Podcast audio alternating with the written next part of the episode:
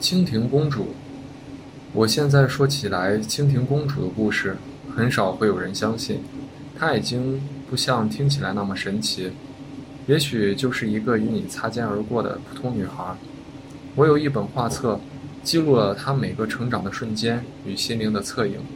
我从来没有向任何人展示过这本画册，大概至死都不会。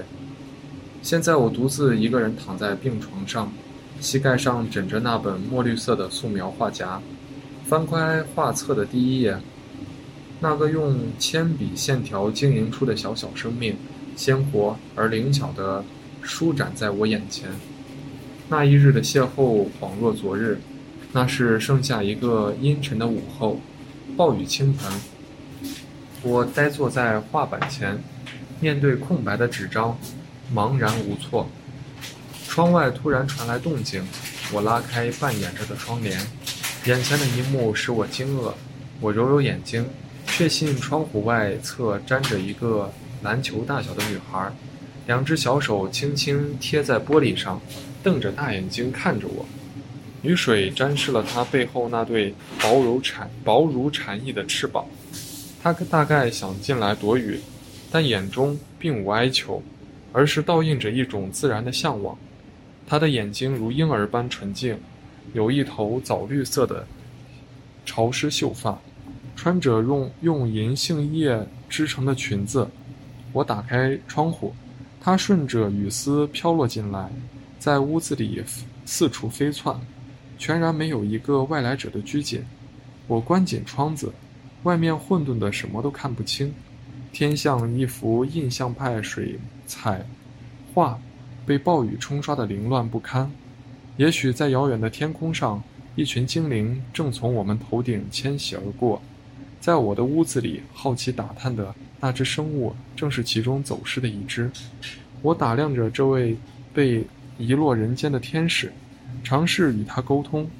他在我的画板顶部坐了下来，抖落发丝上的水珠，发出咿咿呀呀的声音。我知道这是声带在震动。说明他拥有学习语言的本领，但显然尚未掌握任何一门人类的言语。真是神奇！一种无法言说的悸动从心底按耐不住的涌现。我被一股力量牵引，坐到画纸前，手指自己动了起来。铅笔摩擦的声音在午后昏暗的客厅里沙沙作响。渐渐的，它鲜活的细节填满了那张虚无的白纸，那双无瑕的眼眸。焕发着任何刚刚来到世上的生命所独有的清澈光泽，被灰色的铅粉刻铭刻在雪白的纸张上。它饱满、纯净、悠扬的轮廓，像一束光，填满了我空洞的心。雨渐渐熄止，窗外明朗了起来，一轮彩虹出现在天边。我对着那幅画流出眼泪。A B C D。我照着声母念着，他跟着我念。他有着异于常人的聪明头脑，学什么都很快，有时反而会令我担忧。距那个突然造访的阴沉午后已经过去一周，这位蜻蜓公主的身体出现了超乎寻常的成长。某个夜晚之后，她长到跟三岁孩童一样的大小，但是四片小巧玲珑的翅膀却毫无变化。这使它的飞行愈发不便利，翅膀的扇动无力承载起身体的重量。它开始学着用脚走路，学习使用筷子、喝牛奶、吃米饭和面包，和我做简单的交流。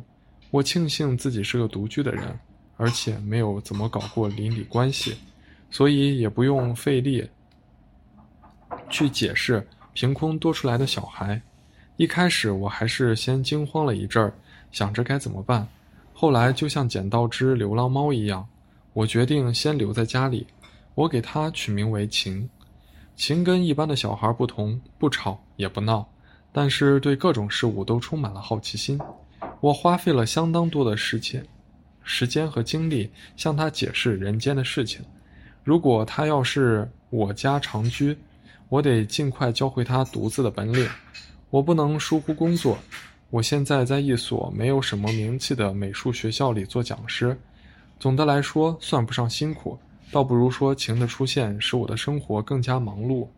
和充实了。之前的生活总有一点寂寥，我从来没考虑过该怎么做一个父亲。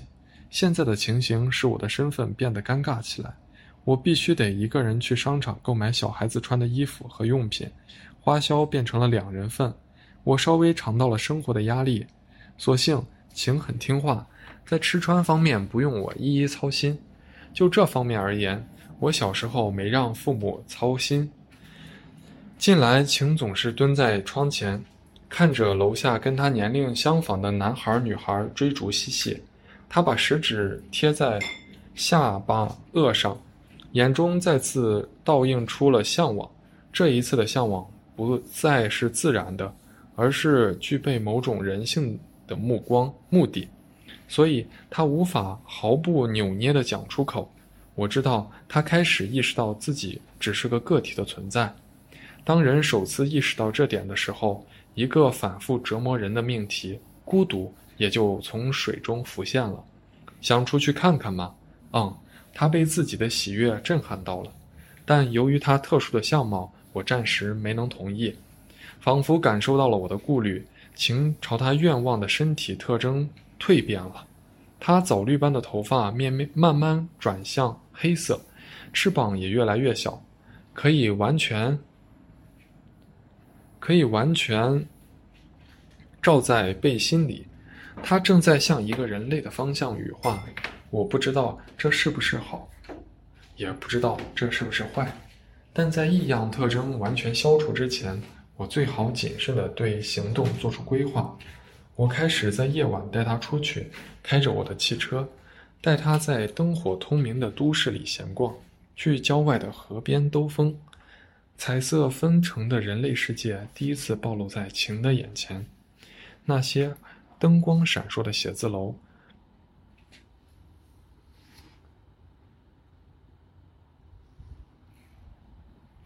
飘着香味的蛋糕店。形形色色的高矮不一的人类，过一个十字路口的时候，人流像海潮般从窗边通过，脚步声浩瀚如万马奔腾。信号灯亮起绿色后，我无声地发动汽车，穿过那条路，驶向回程的方向。一开始，晴总是惊叹个不停，问个不停。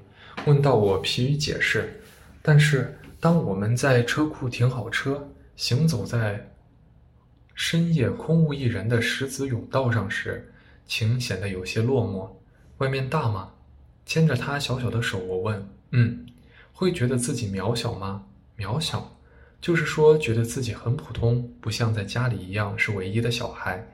他一瞬间领会了，迟疑了片刻，没有说话。社会喜欢把人变成复杂的样子，想要找回原本的自己，就得去一个幽静的地方。我像是在对情说，又像是在对自己说。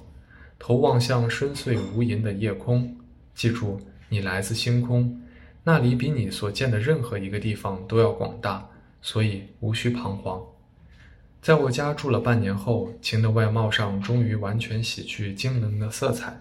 成为了一个漂亮的人类小女孩，我开始在白天放她出外出，允许她接触人类。晴根本无需我引导，自然而然地融入其他孩子当中。尽管她乖巧可人，却能够手握玩具枪跟男孩奔跑，毫不在乎脸蛋上的淤泥和尘土。晴日里，我在阳台上作画，在楼下的小花园里玩闹的晴，时常跑进我的眼帘。不应该说是我的注意力总围绕在他身边转悠，在灿烂的阳光底下，花坛中央盛开着鲜艳的玫瑰和月季花。一阵风吹过，花瓣镶进了晴的发梢间，她全然没有在意，正俯身摸着一只小狸花猫的毛发，从身边老妇人带来的猫粮中取出一把，一粒一粒的投喂，全神贯注地注视着小花猫进食的晴。眼睛睁得像宝石一样美丽。小孩子似乎总能对动物进食产生独特的兴趣。他们先用鼻子闻一闻，舌头舔一舔，确认味道和材质，然后用舌头卷进嘴里，使用尚未发育完全的乳牙，嘎嘣嘎嘣嘎嘣地嚼着。晴润情润莹润细纤细的小手平放在白纱裙衬戳衬着的膝盖上，低低垂着脑袋观察了一观察了一上午，我也画了一上午，我最终下定决心抚养晴，从确定孤儿身份到办领养手续期间，费了不少周折，在应付完那些琐碎事后。晴终于可以和我名正言顺的在一块儿住了。对于晴来说，有了明确的身份，就可以申请学校。上小学的第一天，我替她扎了一条马尾辫，她的发色已经变得乌黑，在镜子里像是一个穿蓝色、蓝白色制服套装的可爱女孩，背着干净整洁的粉红色书包，眼睛里有一点点兴奋，也藏着一点点不安。我送他到校门口的时候，他紧紧地揪住我的衣角。这是他生命中第一次跟最亲近的人分离，哪怕只是朝夕之别，心中隐隐的不安也在未知中漩涡一样放大。可以哭哦，我蹲下来说，但他只是点点头，并没有淌出眼泪。他在远离我的路上走着，偶尔回一次头，见我还在，就立马转过去。就这样。一直到他完全消失在我的视野里，情比我坚强。我想，他把眼泪忍到转角之后。但这样的孩子往往比其他人更容易受伤，因为一旦养成习惯，往后所有的悲伤就只能独自承受了。第一放第一天放学后，情的不安和羞怯一扫羞涩一扫而空。他缠着我，一个劲儿地讲着今天的见闻。因为和小区里的玩伴儿分到了相同的班级，胆子一下子大了不少，难过的感觉突然消失不见。学校大得像迷宫，有各种各样的场所。体育场旁边有人在饲养小白兔，食堂的菜饭没有我们我做的好吃。我把新鲜的菜饭哦饭菜从厨房里端出来，在饭桌旁继续听他讲。他似乎有无穷的话想要吐露吐露。那些简单的词语，通过无数种组合，竟可以展现出如此丰富活泼的表达方式。饭后，我辅导他写作业，然后洗澡、睡觉。这简单的日子开始像溪水一样缓慢地向前流淌。有时候，我希望时间可以静止，让生命之河永远定格在宁静的一面，永远不被波澜所泛起。但晴是个特殊的女孩子，她的命运，她的际遇，会在我观察不到的世界里悄然而残酷地发生转变。某天傍晚，我接到了班主任的电话。当我赶到学校时，四年级的晴一个人坐在办公室的窗户边，手指捻着头发，神情有些惘然，一点深邃的情绪在小脸上若隐若现。我走到她身边，蹲下来握住她的双手：“回家吧。”我说。他点了点头，起身跟我走。回程的路上，他一反往常的抢占副驾驶的冲动，主动坐到了后排，一言不发地望向窗外。夕阳血红色的光点燃了他的瞳孔，一双迷失的双眼何其哀伤。事情的起因是班里的男生打算把耗子药偷偷喂给体育场旁边圈养的小白兔，请把这件事告诉老师，使他们的计划落空了。下午，男生们开始围着晴转悠，偷他的课本，扔他的铅笔，给他起外号。每个课间都不放过他。晴在生气到极点的时候，发生了不可思议的事情，把这些男生吓得不轻。当时没有大人在场，教室里也没有监控，小孩子对他们看到的现象都无法给出现使人信服的解释。这件事就这样不了了之。我没有再细问过晴。他想告诉我的事情一定会说出来。对于那些藏在心底的秘密，我从不去刻意探究。其实我不太擅长跟小孩子相处。小孩子就像水晶一样透明，他们的善意、他们的恶意、他们的怯弱、他们的残忍，在尚未进入社会森林之前，尚未学会伪装之际，都暴露得一清二楚。我很庆幸，晴成长为一个善良的女孩。能够以温柔的底色示人，能够反抗黑暗。在小学六年级的毕业典礼上，我对他说了这些话，并且告诉他，人性大多比理想中脆弱，他们会在此时凌辱，他们会在此时凌辱一个弱小的存在，又会在彼时向变得比他们更强大的那个存在而屈服。这句话是对四年级发生的那件事的解释。那之后，情有时变得像个大人一样沉深沉，尽管大多数时候温柔和气和元气照旧如常往常般镶嵌在他的人格表层。在小学毕业的那天晚上，我们去吃了烤羊肉串。一向听话的晴首次违背了我的意愿，喝了一点啤酒，然后他吐出舌头，露出明显厌恶的表情。之前他总以为啤酒是成年人独享的好喝的饮料，你知道吗？小兔子后来还是被他们毒死了，这就只是为了报复我。但没有人因为这种事情受到责罚。情之下支起下巴，嘴角勾出一抹戏谑的弧度。惩罚会来到，只是形式和结果更残忍些罢了。我仿佛已经看到了似的，无不怜悯他说的说。很多年后听晴说，那些男生中有人毒杀了舍宿舍的舍友，进了监狱。升上初中时，晴的身高已接近一米七，身段苗条且有了起伏，一头细碎的刘海和及腰的秀发。最近他表现得有些奇怪。虽然与我的疏远是在可以理解的范围内，但他脸上藏不住的情绪远不止这些。尽管成绩优异，他还是时常有点心神不宁，似乎有在写日记，偶尔盯着手机屏幕发呆。我回想起了一个距离我人生遥远的话题——恋爱。在我年轻的时候，我就已经参透了其中的玄机。并且深知喜欢一个人永远要比被一个人喜欢更狼狈，而情显然居于前者，这可真是不幸。我在晴十二岁生日那天送她了一部手机，想着互联网时代手机大概能够帮到她不少，但她显然不会运用这个电子产品去拉近与那个人的距离。晴本是个大胆的女孩，但在需要定分明分的时候。名分的时候，又显得谨小慎微。他会向自己在意的男孩要联系方式，又绝不肯轻易去联系他。据我所知，仰慕情的男生应该成群结队，因为他怎么看都是个美女，对吧？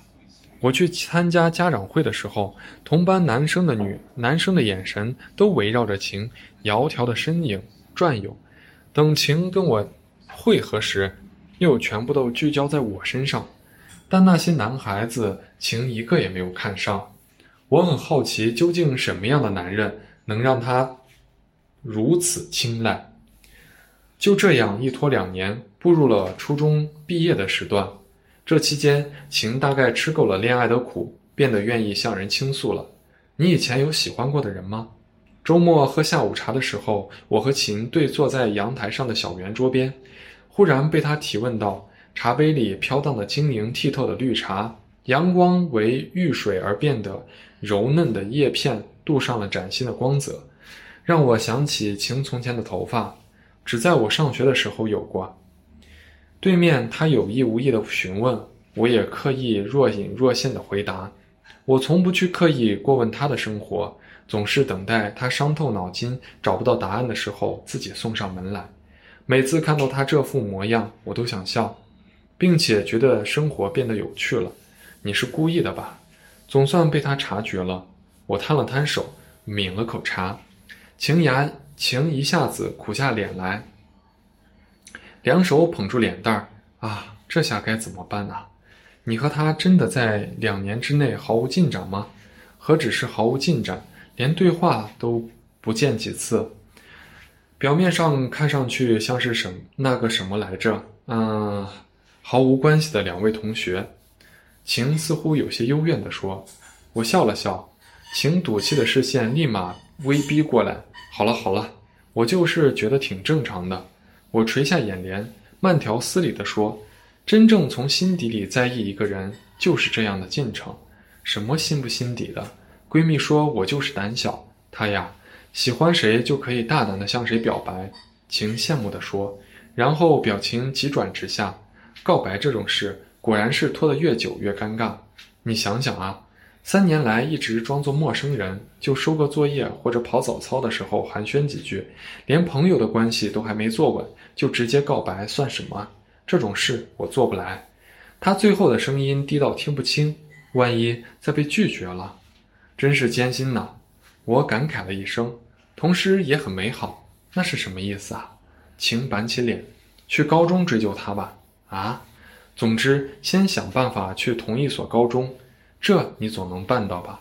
可我为什么要为了他这么卖命啊？明明他什么都懂，只活在自己的世界里。晴咬起牙，她本来就是一个优秀而要强的女孩，所以不能确定自己的做法值不值得。可是你想进入他的世界，对吗？一所中学有那么多世界，男生的孩儿的世界，可你唯独被他的世界所吸引。晴沉默了，收敛了丰富的表情，只在双颊上留下一抹浅红。我知道，她这样的女孩会成长成一个钟情的人，在其他人轻易选择移情别恋的时候，她会坚持下去。尽管她嘴上爱逞强。世界上有三样东西强求不得：亲情、爱情、友情。一个人但凡有幸收获一样，他的人生便弥足珍贵。这三样东西比听上去要难以获得的多，难得多。尤其在前面冠以“真正的”三个字之后，晴虽然没有给出最初最后的答复，但是和我讲了许多关于这个男孩的事情，我得以从一位少女眼中去窥视一个另类的男性灵魂。其实，我觉得那男孩和我有相似之处，所以在我看来，他更像是我的同类。来年秋天，他们一起升上了相同的高中。我第一次见到红是在一个阴雨连绵的傍晚，那天雨下得很大，晴一个人走不过来。傍晚七点钟，我开车到了学校，透过雨点斑斓的车窗，我看见晴和一个比他高出一截额头的男孩站在校门门口，两人共撑了一把伞，雨水打落在伞叶上，伞叶上。滴滴答答地蹦出可爱的弧线，雨水朦胧，模糊了晴的表情。我没有立即靠近，而是刻意找了个隐蔽的角落把车藏好。此时交通正值拥堵时段，各种车型挤在校门口，车灯闪车汽车闪光灯无光失色，喇叭声在雨幕中鸡鸣。贩卖烧烤和汉堡的小商贩冒雨做着火热的生意。现代都市的匆忙场景，好似一幅水墨画，而站在近景中央的两位主角，宁静地守候在一家靠近学校门口的书店前。晴通过手机发来信息，甚至打来电话，我全然不予理会，而是抽抽，而是抽出画板，摊开画纸，任由犀利的铅笔尖儿在纸上徜徉起来，雨刮器一摇一摆。眼前的景象一明一暗，少女与少年的轮廓，彼此之间的距离，面部表情，飘荡的秀发，犹犹如夜晚草原上的星辰般一点点清晰起来。他们两个一开始只是并肩而立，后来不知谁点燃了话题，开始交流起来。期间，晴似乎有些饿了，去小摊上买了两个汉堡，把其中一个递给红，他推辞了一下。而后被情强硬地塞进手心，这个举动似乎融化了他的戒心。他开始就什么事情畅谈起来，稍微的显露出眉飞色舞的一面。这一面宛如昙花绽现，转瞬即逝。因为在不知不觉中，情牵住了他的手。少女垂下头，发丝遮住眼帘，低声说了些什么。少年发了一会儿呆。除了静静聆听外，什么也没有做。那只被牵住的手也没有抽出来。我放下画笔，心头一瞬间被某种情绪所困惑，就像云水间沾染了一丝墨迹，觉得不怎么那么自在。我不曾得到过什么，所以很少体会失去。但在那一刻，我明确地感知到有什么东西从心间流逝了，是作为父亲。还是作为男人，我推开车门，撑开伞，向晴走了过去。晴在注意到我的一刹那松开了手，她被雨水打湿的脸蛋儿荡漾着淡淡的粉红色，低垂的眼帘内藏着娇玉、娇艳欲滴的神采。我与红对视了一眼，她也静静地打量我，一如晴说的那样瘦弱，看上去有些孤僻，长相却文静。我从他的眼睛里看到了野心，尽管还是一张少年的脸。深邃的黑眼睛中藏不住那份被世人破被迫，那份看破人世的色彩，那是一种不肯安于现状的锐利，像未成熟的小兽藏在绒毛间的爪子，是能够吸引秦的男孩。我想，秦说说了句道别的话，缓缓向我走来，这一次没挽住我的胳膊。我再次卷入情与红之间的羁绊时，两人已经成了情侣。听闻是红主动，听闻是晴主动告告白的，在告白前，他先胡扯了一通，讲了一个不可思议的故事，一个关于群星中的族人失散，跌入寻常人家的蜻蜻蜓公主的故事。他问红：“你相信精灵的存在吗？”红想了想，不知道。不过他又说：“即便圣埃克苏佩里的小王子是臆造出来的。”看了也会让人感动，一样东西并非摸得着、看得见才叫存在。给你看一样东西，请小声说。拉起红来到夜晚郊外的河边，他轻声唱起一段旋律。河岸边的芦苇中，突然卷起翠绿的火光，那是由数不尽的萤火虫汇成的光海。他们有组织地升上夜空，以委婉的线条排成一句英文。I am falling for you。会害怕我吗？请问，与精灵相比，我更怕人。红说，有时候我也怕我自己。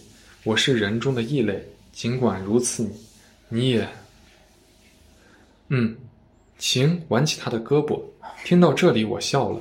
我说，这些情节绝对有加料的成分。你的少女心过于澎湃了。晴红着脸把小拳头扔了过来。红开始来我们家做客，一开始有些拘谨，看到我是个未成年的成年人之后，性子渐渐放开了一些。我带他参观了我的画室，他有时会带一两本小说，在画室里安静地读一下午。我坐在画板前，描摹着他读书的样子。他乌黑的短发温顺地贴在前额和耳际边。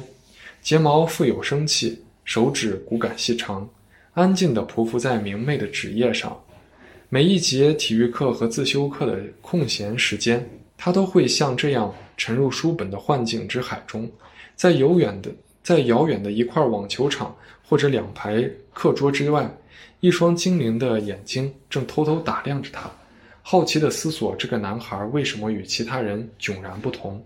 他的眼底常含悲伤。有时比大人还要深沉，在班级中像角落里没有人光顾的书架一样不起眼。若非不曾幻想过海底最深处的夜明珠是和颜色的人，大概不会注意到那样一个存在。尽管如此，红没有表露过明显的自卑，他照旧独来独往，在每一件事情上坚持自己的原则。没有任何手段能降服一个孤傲的灵魂，情也不例外。哪怕全班男生都暗恋他，他也不曾把注意力停留在他身上，哪怕一秒。他不在乎任何人，甚至自己。必要的时候，他愿意牺牲生命。有一次，班级组织外出春游，等红灯的时候，一只从肉铺偷了半只鸡的猫从眼前窜了过去。急来了卡车，鸣笛声将那只猫震懵在马路中央。所有人都惊呼的时候，红以电红以电掣般的速度扑了过去，在地上连滚带爬，硬是将卡车坚硬的车轮边那只可怜的小猫救了出来。它躺在斑马线上，手掌和脸颊全被磨出了血痕。松开怀抱。那只猫飞快地消失在路边草丛中，它沉默地站起来，拍拍裤腿。所有来自司机和老师的谩骂声都无法在它坚定的意志上留下痕迹。同学们突然意识到，原来红的体育很好，请把这件事情告诉我。说那一刻，他再也忘不掉他的脸。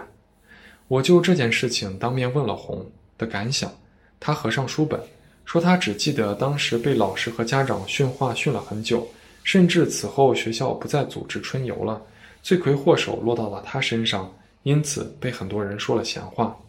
我想，原来英雄也会在意世人的眼光，也许英雄只存在于别人的眼中，英雄自己只当这是件稀松平常的事情。罢了，我说以后发生这类事情，你还会挺身而出吗？他说也许吧。红除了看书外，还精通于厨艺。他似乎不喜欢待在自己家，每到周末都会按响我的门铃。没收到情的邀请时，也会做这样的事情。渐渐的，每一个周天，我都会煮三个人份的饭。红最拿手的是可乐鸡翅，他能够熟练地给鸡翅划上花刀。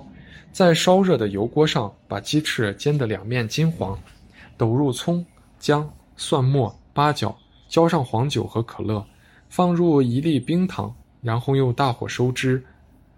寒冬过后的寒，冬季寒凉的午后，窗户上结着雪白的霜，开过的那一刹那，喷香的热气朦胧了眼镜片。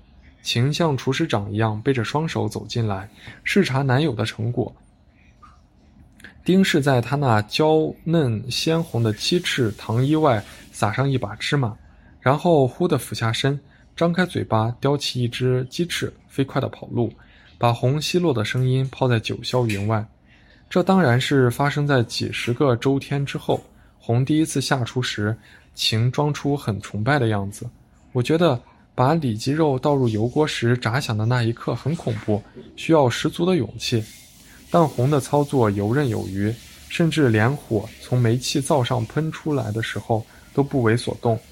晴站在他背后，把脚尖微微垫起，从他的肩膀后探后沿探出半个脑袋，下巴磕一点点地枕上去。透过缭绕的烟气，炒锅中翻滚的热食材，在他眼中变换着奇妙的颜色。午饭搬到了阳台。我们围坐在喝茶的小圆桌上，品味热腾腾的饭菜，盐在口中炸出比以往更活泼的滋味，不仅仅局限在我曾经理解的咸，咸中跃动着一丝鲜活的生机。同样的炒青菜，同样的白菜炖粉条，同样的糖醋鱼，几十年来我第一次吃出新的味道。我爱上了这种氛围，明明没有血缘上的关系，三人。间却被一种说不清的羁绊紧紧地联系在一起，这根看不见的纽带，甚至连死亡也无法斩断。窗外下起了雪，洁白的冰晶从遥远的彼方悠然飘落。我自小就坚信世上没有比雪更纯圣、圣洁的物质。它以轻灵鲜逊的姿态降临世间，短暂地遮盖了纷繁的物欲。然后在一个明媚的午后消失殆尽，不留一点痕迹。晴在这时候仿佛受到了某种力量的召唤，轻轻地趴在窗边祈祷。雪花从寒凉的风中汇聚过来，在他指尖的部位凝聚成一只一模一样的手。晴忽然睁眼，那只雪做的手悄然悄然散去。他把手心端进怀里，神情有些恍惚。他们想让我回去。他低声呢喃。晚间，我们去打雪仗，在小区仅存的一座儿童公园里追逐嬉戏。积雪盖满了脚踝，晴穿着雪白色的羽绒服，戴着顶部有了一个毛绒球的毛绒帽。红则穿着黑色风衣与蓝白相间的围巾。公园里只有我们三人。晴把红从滑梯上推了下去。一向稳重的红头一次狼狈地顺着螺旋梯滚落在地面，头发里渗满了雪渣。他报复的方式是往晴的后颈里冰凉地塞进了雪球。晴尖叫了一声，娇嗔着拉着红的胳膊打。他眼神忽然变换了一下，慢慢地蹲下身子，似乎有些不适应。红难得慌张地走近，关心。迎来的却是晴从雪地里抄起的一片寒凉。就这样一直闹到九点多，雪停了，地面上遍布着被我们捣乱的痕迹。由于雪的反光，天空呈现出暗红色。这种破晓前的风姿，我们瘫坐在地上喘气，体内散发的热量与寒冷的空气相互抵抗着。在一阵短暂的笑语后，红与我们告别，回了家。返回室内，我向晴询问了她的身体状况。因为他刚才的举动不像是装出来的，晴总是暗自防备我的直觉，因为我总能从不经意的细节中察觉出太多的秘密。他叹了口气，说：“脊椎中的有些部位有些发烫，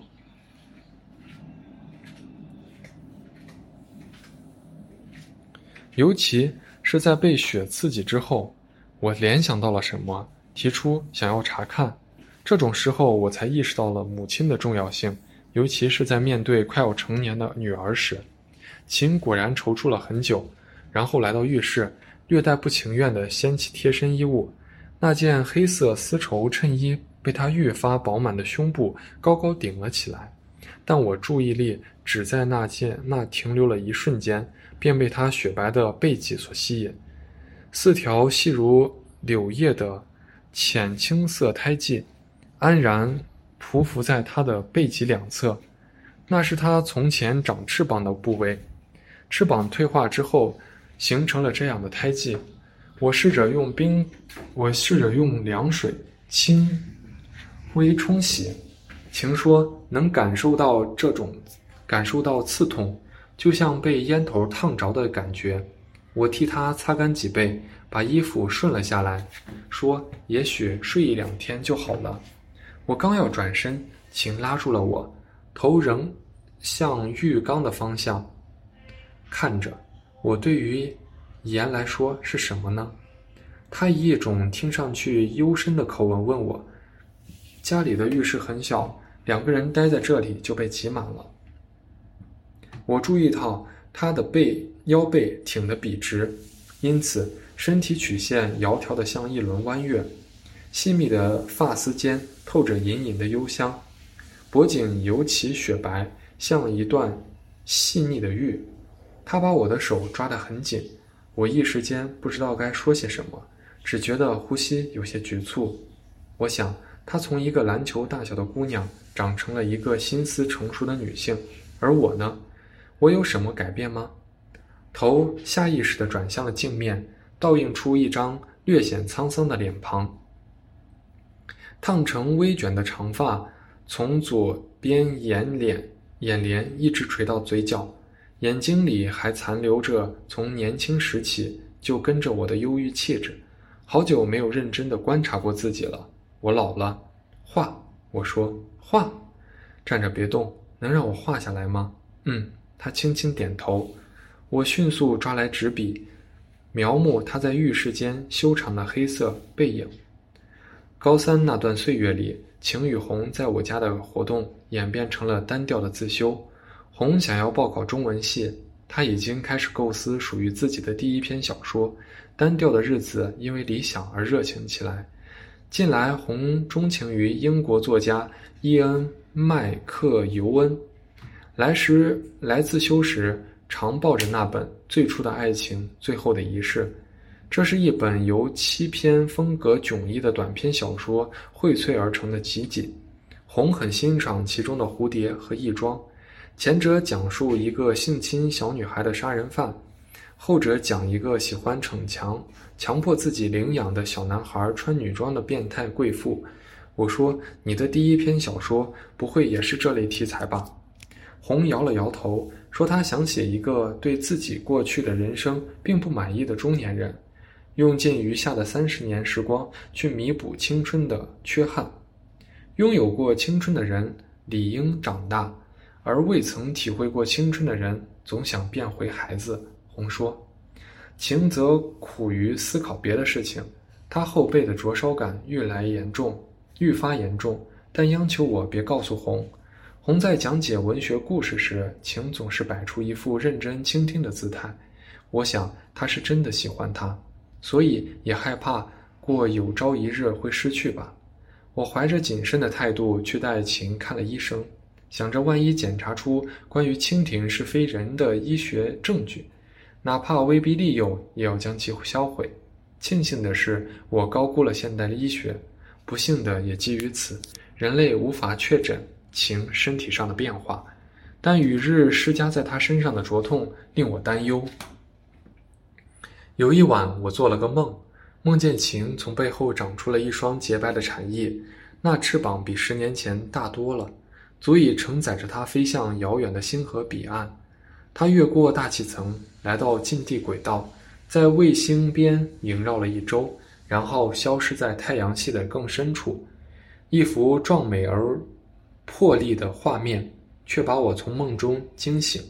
我冲进晴的房间，紧紧抱住她，他一点反抗也没有，眼睛呆呆地望向窗外。我怀疑他做了同样的梦，但他什么也没有说。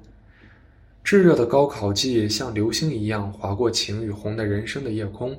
从考场出来的时候，我们去吃了披萨。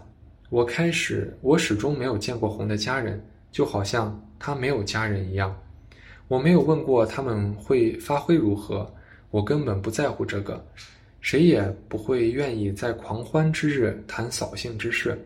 我们只是叫了很多很多吃的东西：鸡肉披萨、牛肉披萨、法式意面、千层面，各种各样的，像满汉全席一样。摆满了圆形餐桌。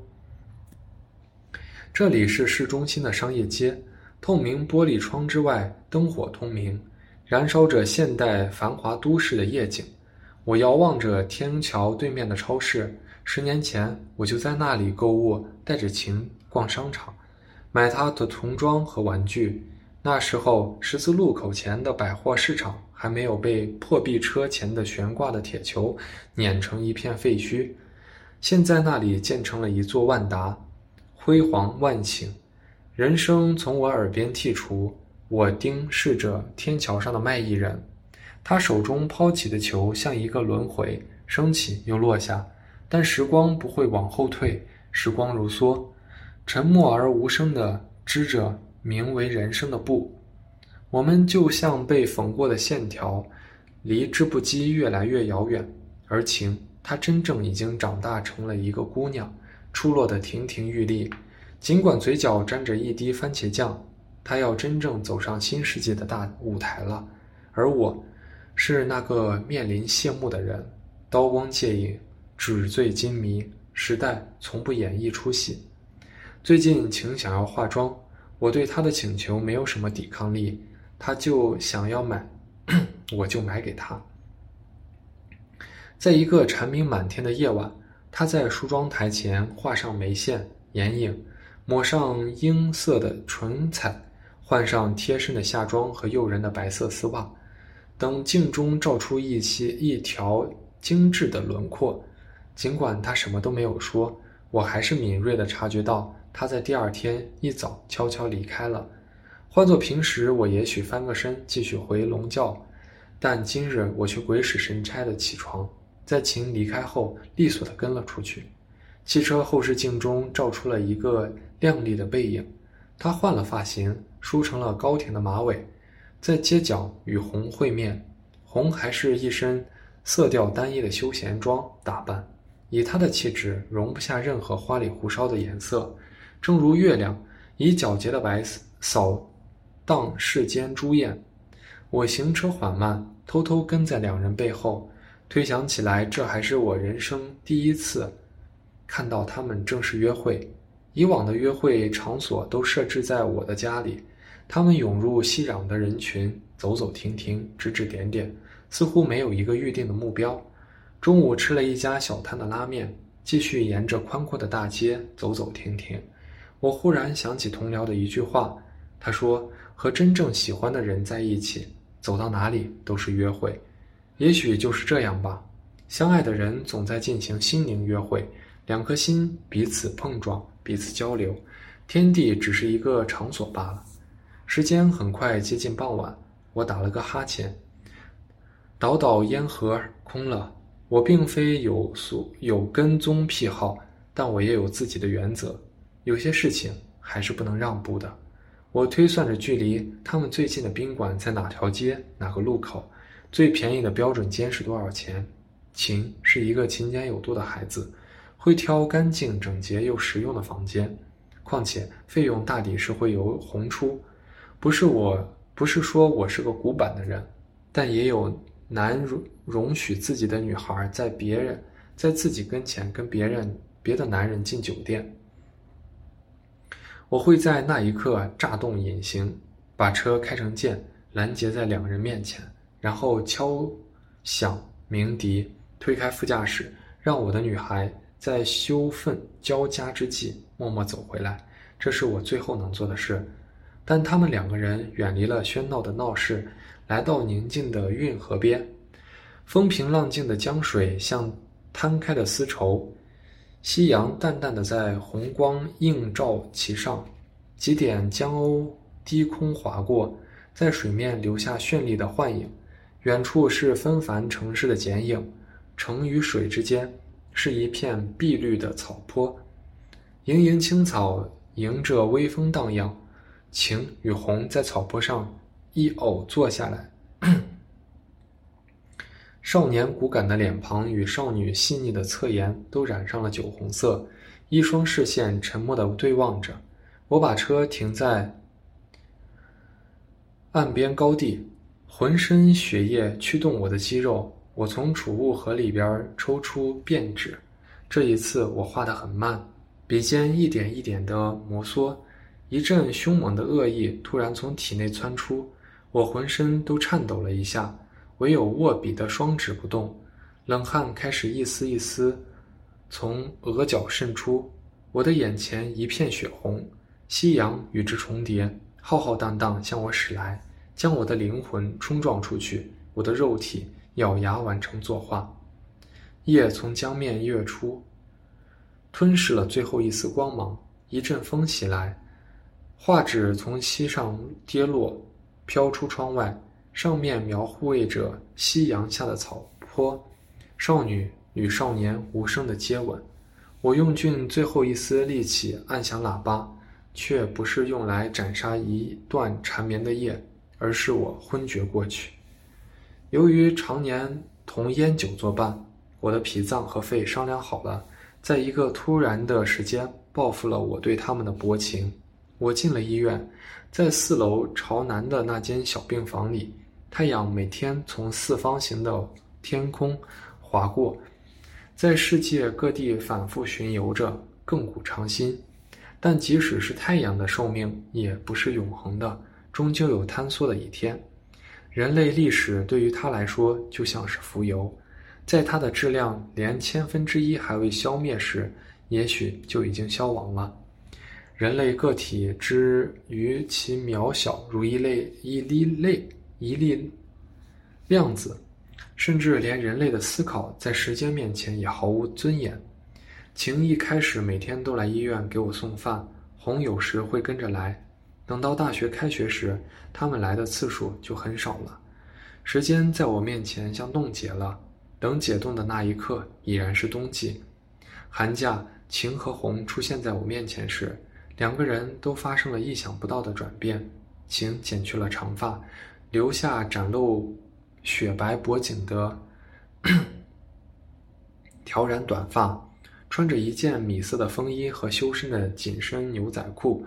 红相比以往，脱去了很多稚气，他的眼神从含蓄逐渐变得锋利起来。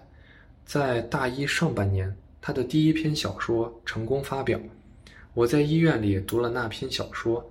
他的的确塑造了一个失意的中年人形象，尽管主人公掩藏得很好，但他的行为和理念都像在重新做回一个潇洒少年。他和朋友。做朋，他和年轻人做朋友，和年轻人幽会，喜欢在城市自由自在的晃荡，喂养流浪猫，收集不同季节的树叶，而不同，而不是和同龄人一样，为了维系婚姻而不辞辛劳。在一个红叶满天的秋季，他与朋友道别，背着一把吉他，踏上远行的征途。在一个阳光明媚的春季，他躺在玻利维亚的。乌尤尼岩沼中，白日里躺在躺着蓝天白云，夜晚睡在船屋星河中，没有人知道他的梦里有什么。第二天，他死在那片唯美之乡，怀里抱着断了一根吉他的一根弦的吉他。我读罢怅然。红有着一双能够看穿人灵魂的眼睛，他天生如此。他在字里行间都倾注着一种为捕捉艺术的执着。尽管如此，我却从未开口问过他，是否小说的主人公是以我为原型。比起我与红的关系，一种淡淡的隔阂隐隐飘荡在红与情之间。也许是城市间的距离和人际交往的不同所致，但是我很清楚。那只是一种开端，真正阻隔在两个人之间的东西是一片浓雾，两人在雾中彼此摸索，反而渐行渐远。情大概很想尽力挽留这段关系，我不清楚红是怎样想的。他开始变得让人琢磨不透，那份最初暴露在眼中的野心也被藏了起来，但是他正在通过自己的步履向更高的地方跋涉。也许再过不久。连情的美丽和神奇都无法使他满足。最近，红与我的交谈甚多，我们聊艺术史和哲学，还有他在学校里的见闻。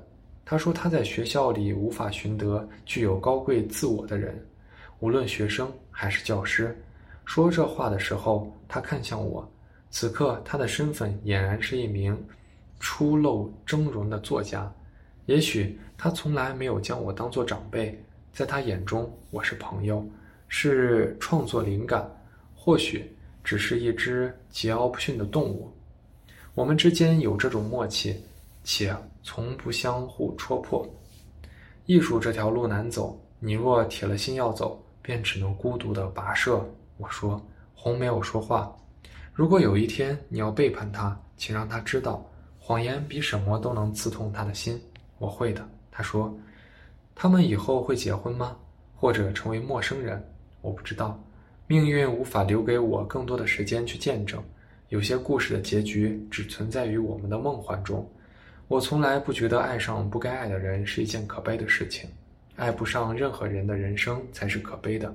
我现在能做的只是翻看那些画册，看着那个女孩一点点长大，看着她长着翅膀时的模样，看她喂小猫和摸小狗头的样子。看她大口吃冰激凌的模样，看他悲哀的模样和嫉妒生恨的模样，看他坠入爱河的模样，看他为爱情而困扰的模样，只可惜无法看到他最终的模样。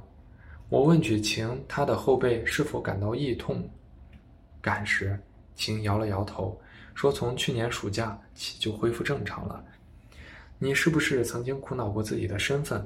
我询问。在精灵和人类之间，他必须做一个抉择。当他想要融入人世时，他的身体便向着人类基因进化；反过来，在某一个瞬间，当他开始思索自己曾经是精灵的模样时，体内的血液便开始返祖。我始终认为，这取决于他自己的想法。自然界从来不强迫任何一个种族。现在已经想好了。晴豁然一笑。轻快的回答，她最终决定以人类的身份生活下去，做一个普通女孩。这个身份里，寓居着渺小、自私和脆弱，以及数不清的灾难和痛苦。我曾经因害怕而躲了起来，但晴选择接受。她抓起我的手，说：“这双手的主人给了他勇气。”我笑了笑，忽然明白，人生是相互传承的，像水一样川流不息。很多人。断然的活着，所以找不到意义。来年一整个夏天，病房里都闷得像一缸煮过的水，空调时好时坏，我只好买了一个充电宝的小风扇来解暑。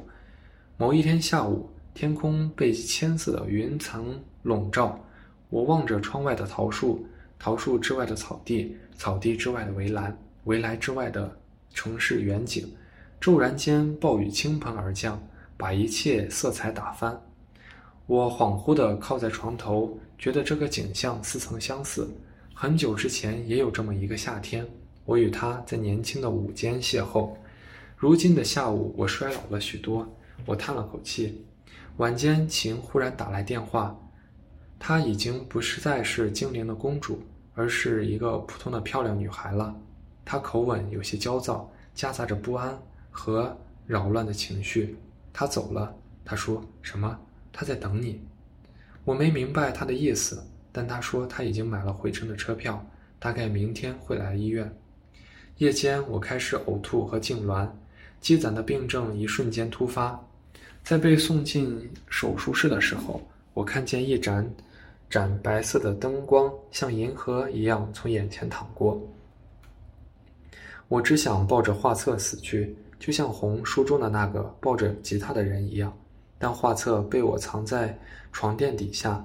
下一次独自打开的时候，我打算将它烧掉。再次醒来，已经不知道过了几天。晴坐在我身边。面色十分憔悴，红也赶了过来。他们两个人坐在一起，偶尔像陌生的成年人一样寒暄了几句。我不知道，除了与我有关的事物之外，他们是否还会互相通短信。在节假日里，带着花束和惊喜去对方的宿舍楼底下守候，向朋友大声宣告这是我的恋人，又或两个人心中其实都已经闯入了另一个人的身影。我的病持续恶化，身体几乎受到拖行。每次感觉好些的时候，晴都一直陪在我身边，拉着我的皮肤干瘪、越来越粗糙的手。我感到很害怕，这也许是我最后一次牵她的手了。氧气面罩越来越沉重，反而压得我喘不过气来。晴美丽的身影在我眼中犹如被石子投下的水潭搅散的幻影，越来越模糊。言。一个清澈的童声在我耳边萦绕起来，与成年女性的嗓音相互重叠，仿佛音乐的回响，在我脑海中碰撞。他在等你，请最后说，嘴角露出一丝释然的浅笑。再会，爸爸。我睁开眼睛，发现自己正坐在阳台的画室上，窗外没有城市，是一片璀璨的星河。天空中有一片璀璨般的流光淌过，像一条密布着光点的小溪，源头在很远的地方，流向宇宙的尽头，已不见尽头。我看见自己握笔的手中，年轻有力。窗户上倒映出我的容颜，一张有些青涩的脸，是我刚刚步入大学时的模样。头发还是柔顺的短发，眼中焕发出遥遥的神，灼灼的神采。我套着一件白色的羊毛背心。那天我准备去上美术室，却在中途被一只草坪上打滚的小猫吸引了注意力。我坐在春风舒展的草地上，认真地画那只小猫。天地、时间和过往的行人，全部从我的精神中远离出去。我这辈子再也挑不出那样虔诚的一天了。玻璃反光中。我流出两行细细的泪，我挥手擦干，笑了一下，整了整衣领。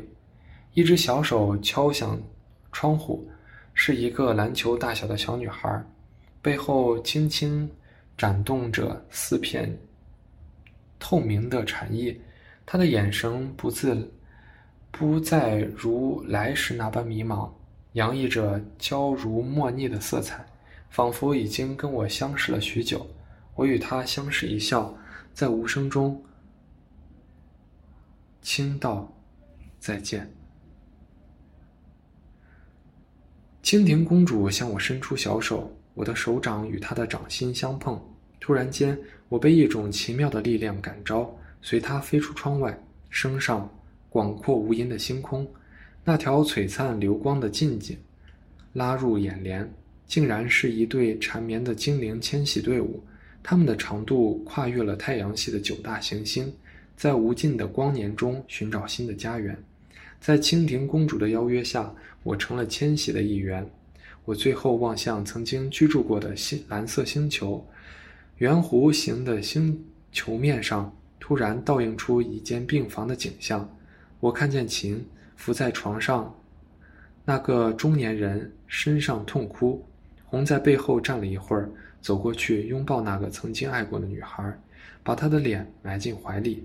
我淡淡一笑，安心地转过脸。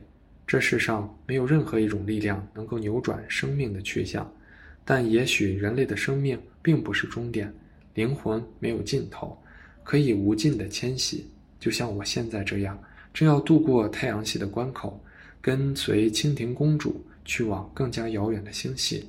我们可以在路上聊一聊关于某个阴雨的午后，年轻画家与一只失散的精灵精灵偶然相遇的故事。